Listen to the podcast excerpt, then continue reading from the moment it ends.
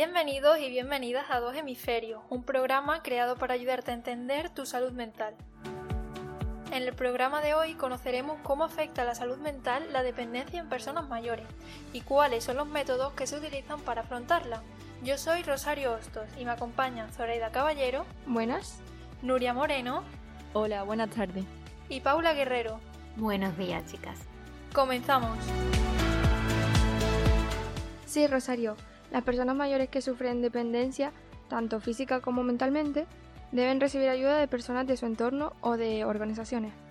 Las posibilidades de recibir cuidados en esta etapa de la vida vemos que pueden ser muchas.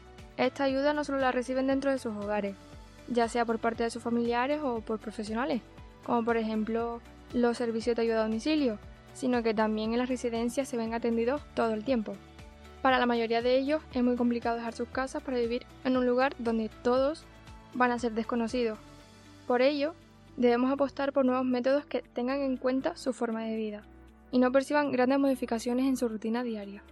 La realidad es que para muchos de nuestros mayores la resiliencia parece no ser la mejor opción ya que no quieren alejarse de sus hogares. Por este motivo, varios expertos en gerontología han creado nuevos métodos que ayudan a que el ambiente en estos lugares pues sea lo más acogedor posible para ellos. Para conocer más sobre estas innovaciones, hoy hablaremos con Vicente Pérez Cano, director de la Confederación Estatal de Mayores Activos, y también escucharemos los testimonios de quienes han estado a cargo de personas dependientes y sus familiares. Nuria Moreno nos trae el primero de ellos. Hola chicas, ¿qué tal estáis? Cabe destacar que la soledad de nuestros mayores puede mm, llegar a afectar gravemente a su salud mental.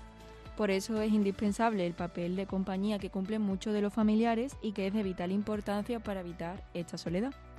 Hoy tenemos el placer de escuchar a Patricia Pérez Gironés, hija de Ana Parrado de 85 años, que vive actualmente en la residencia Guadaira aquí en Sevilla. Hola Patricia, ¿qué tal? Háblanos sobre cómo se ha adaptado la residencia en la que vive actualmente su madre y qué actividades han llevado a cabo para hacer sus días más amenos.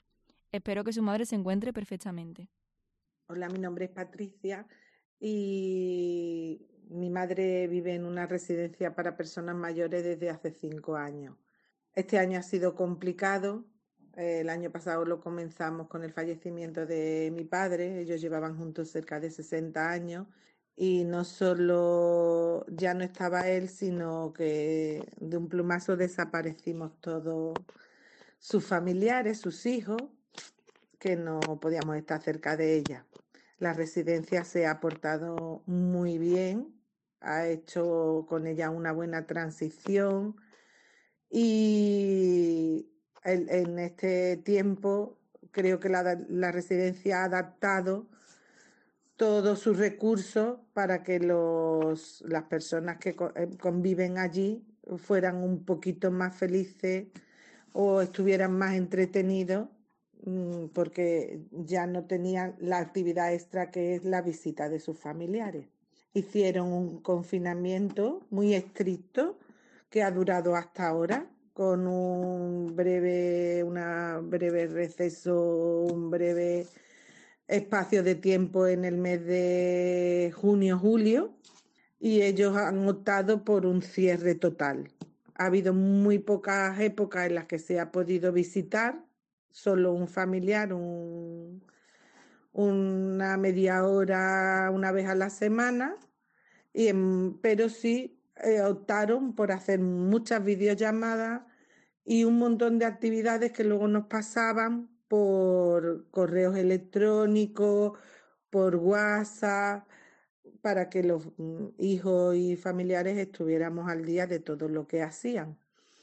Creo que mm, se han portado muy bien, que lo han hecho muy bien, que han sido su familia en estos momentos. Así mi madre lo ha percibido y nosotros también. Han hecho cosas como crear una revista semanal que nosotros vamos poniendo en una aplicación todos los familiares fotografías y a ellos individualmente, claro está, le entregaban una revista con todas nuestras fotografías, nuestros mensajes, que eso los ha mm, mantenido un poquito al día de lo que iba sucediendo fuera con sus hijos o con sus hermanos, con su bueno, con el familiar más cercano que antes conviviera con ellos. Mm, la residencia o los trabajadores de la residencia se han volcado con ellos, por lo que yo nosotros hemos podido ver o percibir, han sido bastante cariñosos con ellos. Cualquier eh, necesidad que ellos tuvieran nos la hacían saber inmediatamente. Difícil, pues un año sin poder estar cerca de tu familiar o sin poder entrar en la residencia, sin poder ver cómo están las cosas, a veces te crean dudas. Y hay personas que, a lo mejor no están tan contentos porque su familiar a lo mejor así lo transmite. Mi madre, mm, que es por la única que yo puedo hablar, se ha encontrado bien, ha estado contenta. Cuando ha llegado su vacuna se la ha puesto, no ha tenido ninguna reacción y eso les ha hecho bastante feliz. Mi madre tiene una degeneración cognitiva, entonces comprender para ella lo que es este virus, el COVID, es muy difícil, pero también tiene la ventaja en que se le van olvidando los días que van pasando, entonces para ella no ha sido tan largo como lo ha sido para nosotros. Eso sí, con muchas ganas cuando hablábamos por eh, eh, WhatsApp o hacíamos videollamadas, sí nos hacía notar que necesitaba contacto físico. Aunque nosotros por la misma videollamada veíamos que los trabajadores lo, hacían todo lo que podían poner por ellos, mm, también era verdad que no podían hacer demasiado en contacto físico más que el necesario porque el contagio podía ser grande que hemos notado que mi madre, dentro de su problema de memoria, ha perdido algo más, porque le cuesta más trabajo recordar no su primera generación, no sus hijos o sus nietos con los que tiene más contacto, pero sí con las personas que menos contacto tiene. Eso sí lo hemos notado que le cuesta más trabajo ahora mismo ubicarlo. Ha sido un año entero, entonces eso le ha perjudicado. Me alegra saber que los trabajadores hayan volcado con ellos, pues como he comentado antes, la compañía es algo indispensable para ellos y algo que desde fuera los, los propios familiares en esta situación no, no le podemos aportar. Y también aprovecho que has hablado de la situación actual para hacerte la siguiente pregunta y es ¿cómo ha afectado la COVID-19 a los residentes?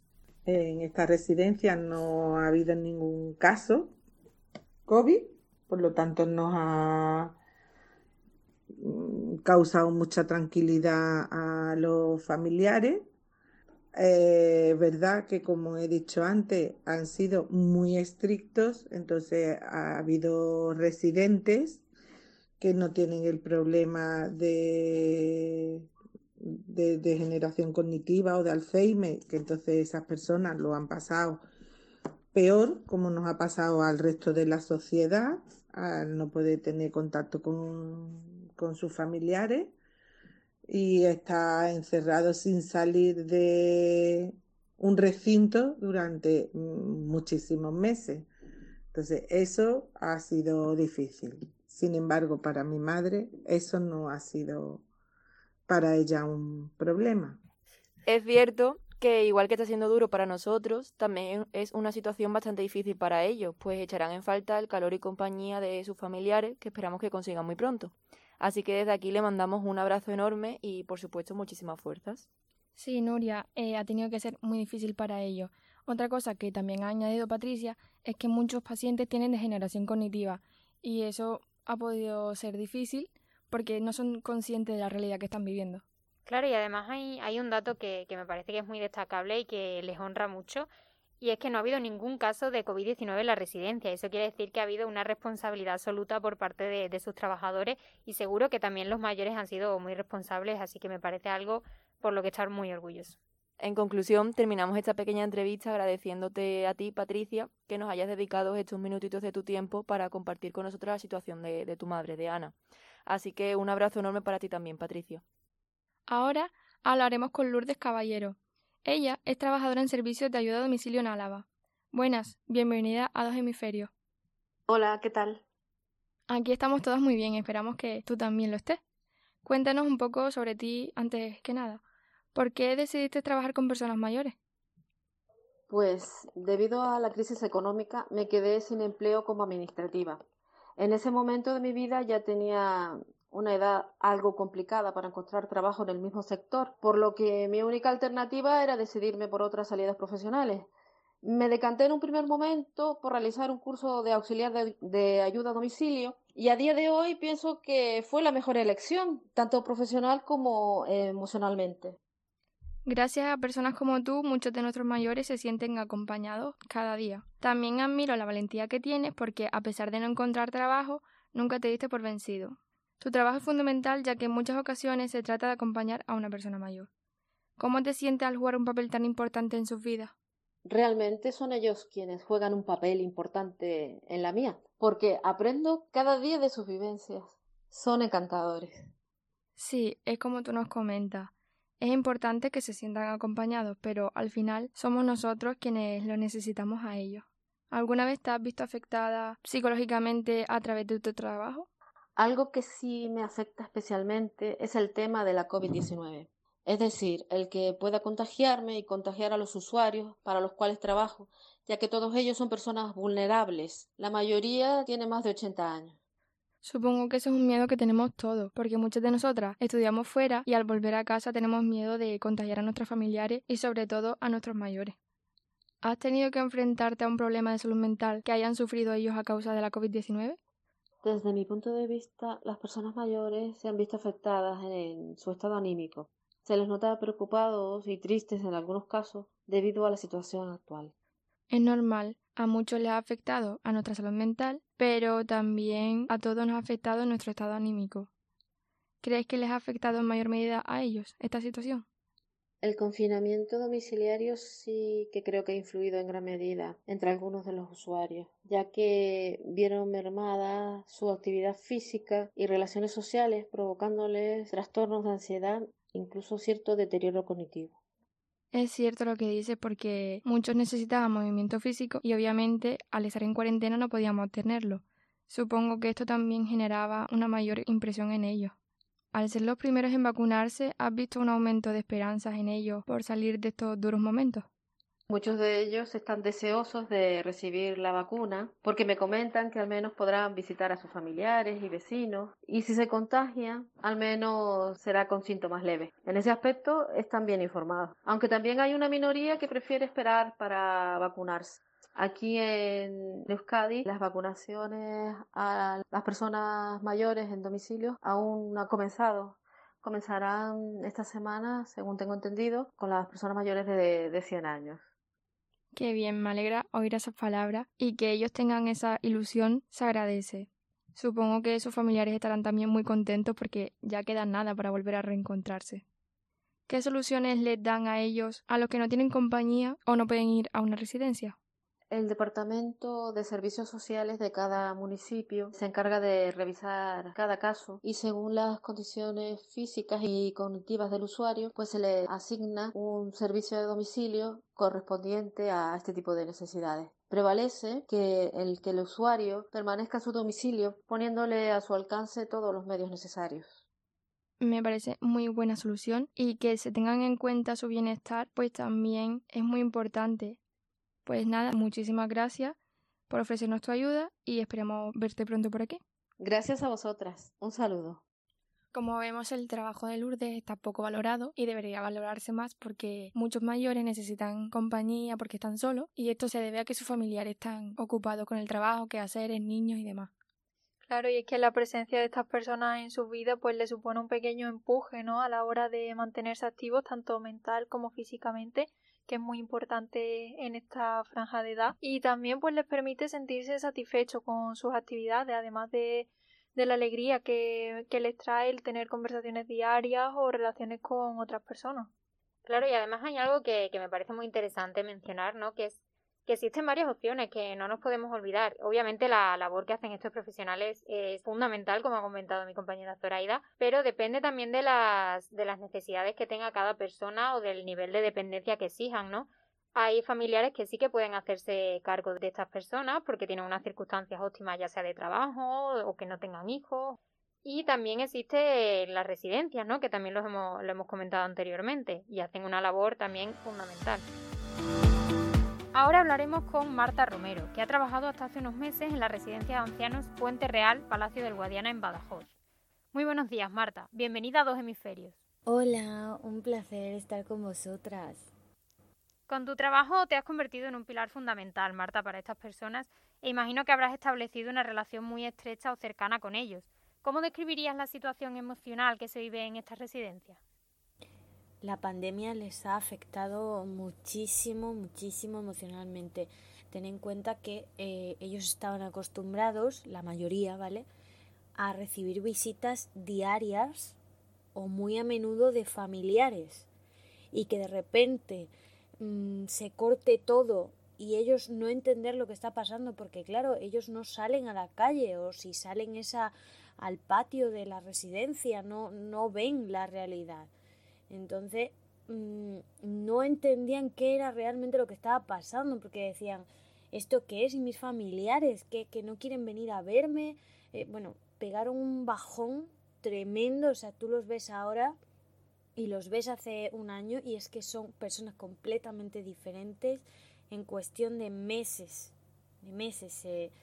vinieron todos, es que mm, cambiaron muchísimo, muchísimo, muchísimo. Ahora, los que tienen un Alzheimer muy avanzado, ellos no, no se han enterado de, de nada. Por ejemplo, mi abuela está en la residencia donde yo he trabajado y no se ha enterado de nada, de nada absolutamente.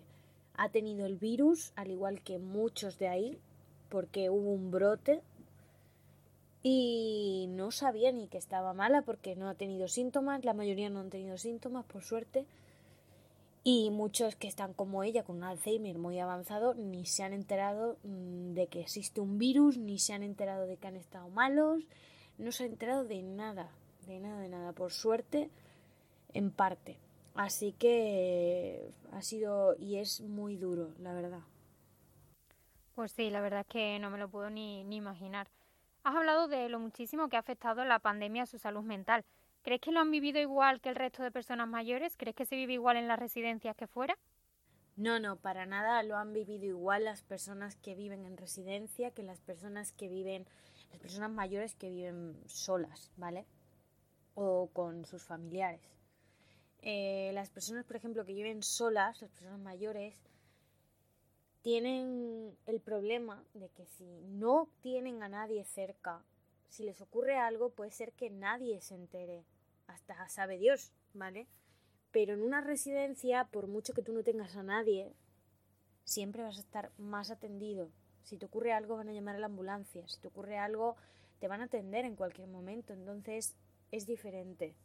Pero con respecto al tema de las visitas, mm, ahí ya sí que hay una diferencia brutal, porque tú ten en cuenta que en la residencia te cortan las visitas y te quedas sin visitas. No puedes ver a, ningún familiar hasta que Sanidad Pública te dé la, les dé el alta a ellos, ¿vale? Entonces, eh, tú, si vives solo, eh, tu hijo te puede venir a hacer la compra y te está viendo, o puede venir a verte en un rato, aunque sea con mascarilla, todo eso, pero lo puedes ver. No estás solo realmente, pero una vez que te cortan las visitas en la residencia, ellos no entienden muchos el por qué se les corta esas visitas. Se piensan que les han abandonado, que no les quieren, que les ha pasado algo a sus hijos, que entonces se empiezan a obsesionar y eso les genera un problema mayor a ellos. Su mente se ve muy afectada con ese tipo de situaciones. Claro, en cierto modo las residencias han funcionado de alguna forma como, como una burbuja, ¿no? Para estas personas. ¿Crees que han estado más protegidos que el resto? Ellos no han salido fuera, ellos no han visto cuando hemos estado confinados lo que ha habido. no han vivido eso. Sí, sus hijos les han llamado por teléfono, les han contado, pero esto es mm, no, no es lo mismo que te cuenten a que tú lo veas. Entonces ellos han estado allí tan tranquilos, sin tener que usar mascarillas, sin tener problemas. A ellos no les ha faltado el papel higiénico, la comida, no les ha faltado nada. No, mm, no han vivido las colas de los supermercados, no han vivido nada. Entonces, no han sido tan conscientes. Aparte que no creo que la, en las residencias le pongan eh, todo el día pues la cantidad de muertos, la cantidad de no sé qué, no creo que lo hagan porque yo cada vez que me acercaba al salón les tenían puesto otro tipo de cosas, porque claro, es que mm, imagínate la depresión que, que, les puede entrar a muchos eh, viendo ese tipo de noticias. Entonces, claro, muchos sí eran conscientes, pero ya te digo que al 100% no. Luego están otros muchos que no se han enterado de nada, de nada absolutamente, y están en su mundo, como mi abuela que está en su mundo. En parte, mejor que sea así, y que no, no sepan todo lo que está ocurriendo porque de verdad que es horrible. Pues sí, totalmente de acuerdo. Realmente vosotros, los trabajadores de residencia, también tenéis mucho mérito porque habéis estado, igual que los sanitarios y otros muchos sectores, en primera línea. Y eso debe haber sido muy difícil, sobre todo tratando con, estas personas, ¿no? ¿Cómo os ha afectado a vosotros este trabajo? Porque efectivamente en los últimos meses se han llevado a cabo muchos cambios en la organización y en los métodos ¿no? de estas residencias.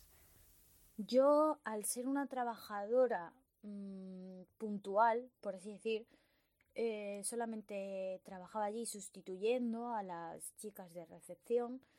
A mí me ha afectado en cuanto a no poder acercarme a ningún residente como yo me acercaba previamente. Yo siempre les he dado muchos abrazos, les he dado mucho cariño, me he preocupado mucho de que se sientan apoyados, incluido obviamente mi abuela, yo podía tocarla, podía darle besos, podía darle abrazos, podía ir con ella a pasear de, tranquilamente, podía hacer mil cosas. Pero ahora ya mm, me daba pánico porque solamente pensaba en ¿y si traigo yo el virus aquí? Y no, y les ocurre algo y es culpa mía. ¿Vale?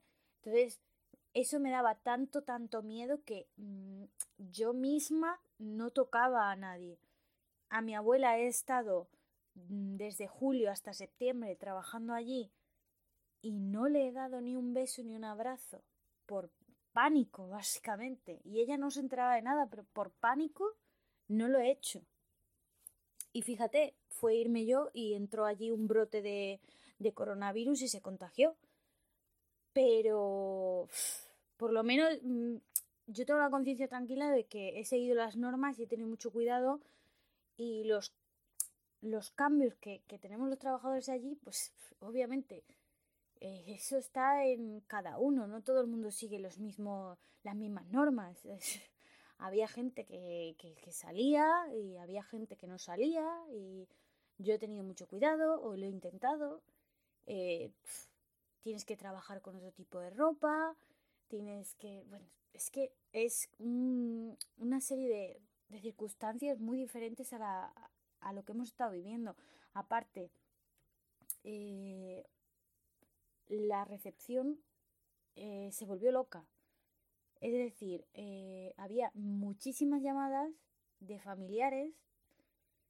Cuando vais a abrir? cuando vamos a poder ver a nuestros familiares? Cuando tal, llamaban a lo mejor ocho veces al día, cuando de normal no llaman tantas veces, ni, ni nada de eso. Y es como, pero que entendía todo lo que estaba pasando, porque yo también tenía mi abuela allí, pero el estado de tu familiar, porque llames ocho veces al día, no, no va a cambiar. Te vamos a decir todo el rato lo mismo, porque si ocurre alguna cosa grave, te vamos a llamar, ¿me entiendes? Y claro, eso ha sido una saturación tremenda para las personas de recepción, para las enfermeras, para la directora, todo porque era un agobio constante de es que tenéis que abrir, tenéis que abrir, tenéis que abrir, es que es mucho tiempo, es que no sé qué, no sé cuánto, la gente se venía allí a la, a la puerta a intentar ver a sus familiares. Bueno, ha sido, la verdad, mm, psicológicamente mm, horrible, porque mm, ha sido todo muy diferente, te encontrabas a, a los residentes muy, muy cambiados. Bueno, ha sido un, caos, la verdad. Pues esperemos que, este caos pueda irse pronto y dejarnos disfrutar a todos y sobre todo a estas personas que, bueno, nunca pierden la ilusión y necesitan seguir así con tantas fuerzas. Bueno, Marta, has comentado que tu abuela era una de las residentes a las que has tenido que cuidar. ¿Cómo ha sido esa circunstancia? ¿Cómo lo habéis llevado? Mi abuela ya no me conocía hacía mucho tiempo, no bueno, de mi nombre eso ya ni se acordaba hacía años, pero por lo menos cuando me veía se le iluminaba la mirada y mm, sabía que era algo suyo, porque ella misma lo decía, que yo era suya, ¿vale? Pero mm, después de tantos meses sin verme, yo creo que ya cuando vuelva a verla va a ser muy difícil que me reconozca, porque encima con las mascarillas, con todo eso, y mira que cuando ella me veía con mascarilla se ponía súper contenta, igualmente me reconocía, pero claro, ya después de tanto tiempo, y es desesperante, desesperante. Si es desesperante para mí, que soy su nieta, imagínate para los hijos, que, que, no saben si van a ver a su madre, a su padre. Es que no lo saben si los van a volver a ver, porque claro, eh, les ocurre algo en la residencia y, ya no los puedes ver nunca más. Entonces, pues es una situación horrorosa. No, no queda más que esperar. Sí, la verdad es que esperar parece que es lo único que podemos hacer de momento y cuidarnos, eso siempre. Sobre todo nuestra salud física y mental, sin olvidarnos de esta última. Muchas gracias por tu tiempo, Marta. Esperemos que todo mejore muy pronto y puedas volver algún día a este programa a contarnos cosas muy diferentes sobre estas residencias. Muchísimas gracias a vosotras, ha sido un placer estar aquí. Y nada, esperemos que todo evolucione mm, favorablemente y podamos volver a ver a nuestros familiares y, y volver a abrazarnos. Pues sí, Marta, muchas gracias. Pues la verdad que ha sido bastante interesante, ¿no? Lo que nos ha comentado Marta. Sí, la verdad que el testimonio ha sido bastante interesante pues nos ha hablado sobre los aspectos positivos de esta residencia. Y es que actualmente cada vez que escuchamos esta palabra en los medios de comunicación es para hablarnos sobre alguna incidencia relacionada con la COVID-19 que se ha dado en alguna de estas. Con lo que hemos escuchado de Marta vemos que esto no es del todo cierto y que los familiares deben estar completamente seguros de que sus familiares están en buenas manos. Marta mismo ha comentado la función burbuja que las residencias ofrecen y que mm, nuestros mayores estarán en muy buenas manos. No nos tenemos que preocupar por eso.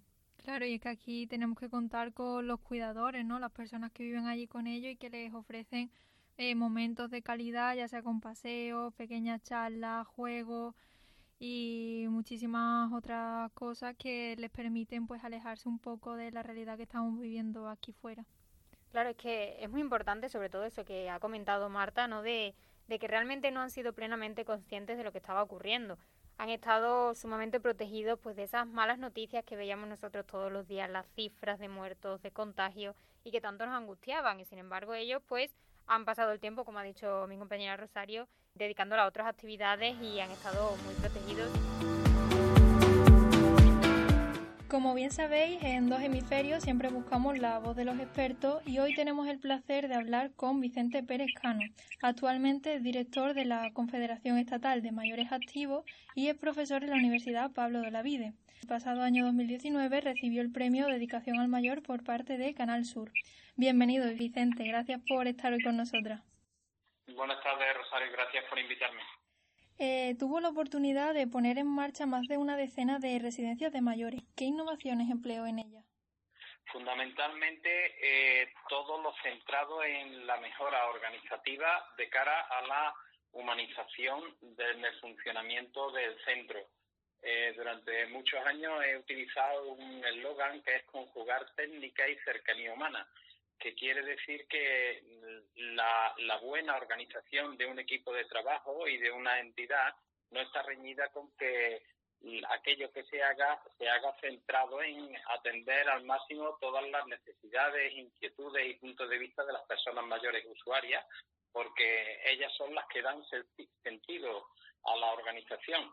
Así que mm, hoy, por desgracia, desde 30 o más años después, la verdad es que hemos evolucionado muy poco porque se sigue atendiendo a las personas, especialmente en la residencia, más desde el punto de vista de la organización de los recursos que desde la organización de las necesidades de las personas mayores. Así que ese, resumiendo, sería la mayor novedad. trabajar centrándonos en las necesidades de las personas mayores. Claro, un enfoque muy interesante. Y tras su extensa carrera profesional, eh, ¿cómo cree que afectan estas innovaciones a la salud mental de los mayores? Afectan de una manera tremendamente positiva. El hecho de que eh, una persona, sea mayor o sea de cualquier edad, se sienta tratada como tal, repercute directamente en su satisfacción personal, en su propia autoestima, en el equilibrio personal, en sentirse integrada en el mundo en el que esté, en sentirse ser humano, en sentirse persona. De la otra forma se siente un número. Cuando en una residencia o en un hospital las personas no cuentan, son tratadas como si fueran números, se despersonaliza la atención y eso repercute negativamente en, las personas, mientras que si cada cual se siente eh, tratado como persona individual, con sus diferencias respecto a las demás, que se atienda a sus características personales, a sus necesidades, a sus gustos, a sus inquietudes, a sus propuestas, y el sistema es participativo, si el, el centro es una mezcla entre lo que dicen los profesionales que lo, que lo dirigen y que trabajan y las necesidades y la participación de las personas que están allí, eso necesariamente eh, redunda en el bienestar psicológico, en el bienestar general del ser humano. Eso está comprobado y últimamente aquello que a finales de los 80, principios de los 90, algunos eh, o desde alguna entidad se postulaba como eh, decir que la persona es el centro de la institución, y cuando me refiero a la persona, me refiero a la persona mayor, hablando de residencia, eso ahora se está poniendo afortunadamente de moda de nuevo en, con otra expresión, pero que viene a decir lo mismo, que es la atención centrada en la persona, no centrada en el presupuesto, en, las tecnologías, en los sindicatos o en la organización, sino que todo eso debe de estar centrado en las necesidades de la persona porque entre otras cosas es la que da de comer a aquellos que están trabajando allí. Así que fíjate tú si eso puede repercutir en, en el bienestar de la persona y los cambios que eso implica en el camino que queda por recorrer todavía. Claro, es totalmente comprensible que un tratamiento personalizado siempre va a beneficiarlo. Eh, Mayores Solidario fue el primer programa que pusieron en marcha desde Confemac. ¿Cuáles eran sus objetivos principales? Mira, cuando los objetivos de mayores solidarios eh, daban en todo el centro de, los objetivos de la diana de lo que es Confemas. Confemas se crea, eh, comienza a funcionar en 2004 y el primer proyecto que se crea precisamente es Mayores Solidarios porque coincide con los fines de la entidad. Los fines de la entidad básicamente se pueden resumir en hacer que las personas o promover que las personas una vez que terminan la etapa laboral sigan siendo activas y útiles en la sociedad. Y qué mejor forma de ser activos y útiles que a través de la solidaridad organizada, que eso es el voluntariado, no la solidaridad individual por libre, sino la solidaridad organizada. Eh, es decir, analizar la realidad, detectar nuevas necesidades o necesidades que requieren algún tipo de intervención, hacer un proyecto, implementarlo y ver que, que las cosas cambian. El sentido del voluntariado no es para que la persona eh, tenga, se sienta mejor consigo misma, eso por supuesto que lo consigue, sino para generar transformación social. Y por eso eh, el fin principal de Mayores Solidarios es eso, es generar transformación social eh, mostrando que las personas mayores siguen siendo activas y útiles en la sociedad. En Mayores Solidarios, además, superamos la visión del voluntariado más clásico de tipo social o sociosanitario eh, y comenzamos con una, un abanico muy amplio de actividades de voluntariado. No solamente eran esas clásicas, esas clásicas sino que también fueron actividades de tipo medioambiental, de tipo deportivo, de tipo sanitario, de cooperación al desarrollo, en fin, intergeneracionales, un abanico muy amplio porque de lo que se trata en el voluntariado es de que cada persona participe en aquello que realmente le gusta y le llena. Hmm. Eh, hablabas de convertir a los mayores o en dejar que los mayores siguiesen siendo activos.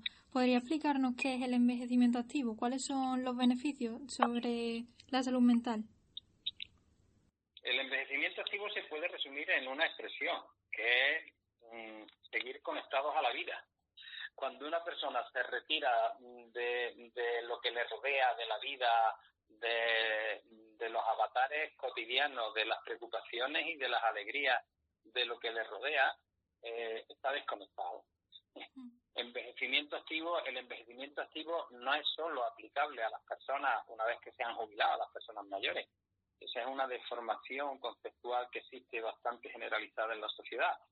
Todos estamos envejeciendo desde que se nace, pero por lo tanto quiere decir que una persona con tu edad o con treinta y tantos o con cincuenta años también es para que se plantee si está haciendo un envejecimiento activo y saludable o no. El envejecimiento activo eso consiste en levantarse todos los días y tener metas, tener algo por lo que luchar en la vida, tener ilusiones, tener proyectos. Evidentemente, no es lo mismo, no son lo mismo los proyectos que se tienen en edades intermedias que una vez que te has jubilado. Nosotros decimos que precisamente ahí ya sí es cuando se puede aspirar y hacer realidad la plenitud vital que a todo ser humano le gustaría alcanzar, que es el, el sentirte pleno con aquello que estás haciendo, sentirte feliz, porque hay muchos condicionantes que pueden permitirlo los mayores de hoy en las circunstancias que, que les han tocado vivir.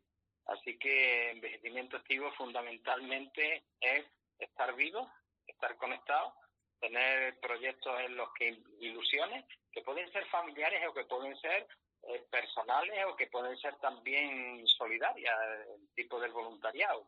Lo importante es que cada persona eh, determine qué es aquello que le hace sentirse a gusto y lleno y no solamente es por matar el tiempo, por ocupar el tiempo, más bien sería por llenar el tiempo y la vida de sentido. Eso es el envejecimiento activo.